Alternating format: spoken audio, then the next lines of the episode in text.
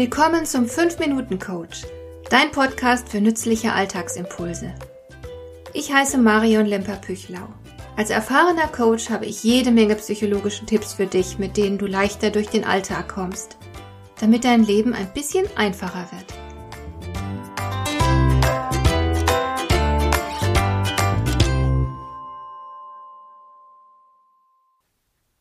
Ich mag das Konzept des Beziehungskontos.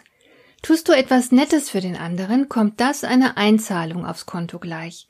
Nervst oder verärgerst du den anderen, ist das wie eine Abbuchung. Und da wir immer wieder mal bestimmte Abbuchungen vornehmen, ohne es zu wollen oder gar zu merken, macht es unbedingt Sinn, bewusst auf den Kontostand zu achten. Und das ist gerade im Job sehr wichtig, weil du dort denselben Leuten immer wieder begegnest und du kannst diesen Leuten einfach nicht aus dem Weg gehen. Wenn du dich zum Beispiel mit einem Kollegen nicht verstehst, kannst du ihn ja nicht einfach aus deinem Leben verbannen. In dieser Folge geht es deshalb darum, wie du gerade im Job unnötige Abbuchungen verhinderst. Es gibt da eine Menge kleiner Dinge, die einer Abbuchung gleichkommen, auch wenn sie wirklich nicht spektakulär sind. Sie werden sich in der Summe trotzdem sehr negativ auswirken. Dabei wäre es so einfach, es besser zu machen. Was also könntest du vermeiden, damit dein Kontostand auf dem Beziehungskonto nicht unversehens ins Minus gerät. Fangen wir mit dem Offensichtlichen an. Jede Form von Rücksichtslosigkeit führt zu einer automatischen Abbuchung.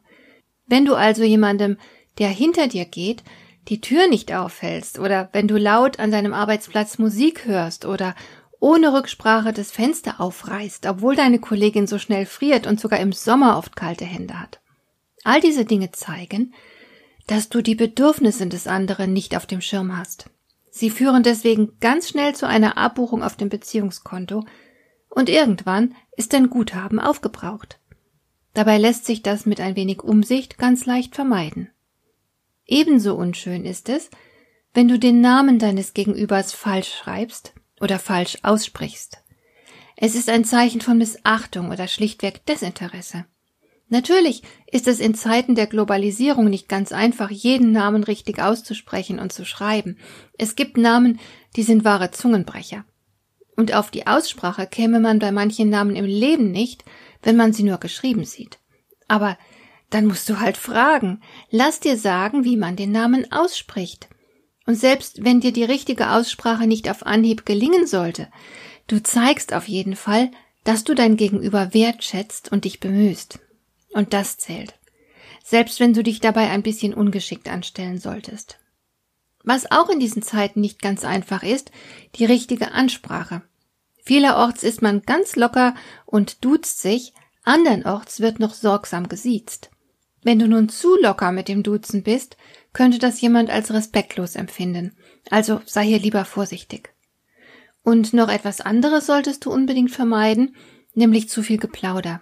Mir ist es neulich passiert, dass ich am Telefon zum ersten Mal mit einer Vertreterin einer Firma gesprochen habe, die mir ein recht interessantes Kooperationsangebot gemacht hatte. Es gab deshalb einiges zu klären, aber dazu kam es lange nicht, weil meine Gesprächspartnerin ausgiebig geplaudert hat.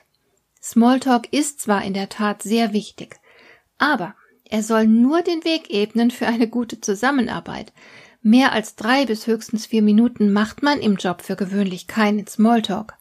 Tust du es trotzdem, wirkst du geschwätzig. Und du sinkst mit hoher Wahrscheinlichkeit in der Achtung deines Gegenübers. Und der andere wird zudem das Gefühl haben, dass du ihm die Zeit stiehlst. Also sei hier lieber ein bisschen vorsichtig. Zurückhaltung ist auch angesagt, wenn es um Privates geht, ganz besonders, wenn du private Probleme hast. Die Menschen am Arbeitsplatz sind nicht dazu da, dich zu trösten oder sich deine Klagen anzuhören. Hier ist unbedingt Zurückhaltung angebracht. Und natürlich gehört zum Thema Beziehungskonto auch das Smartphone.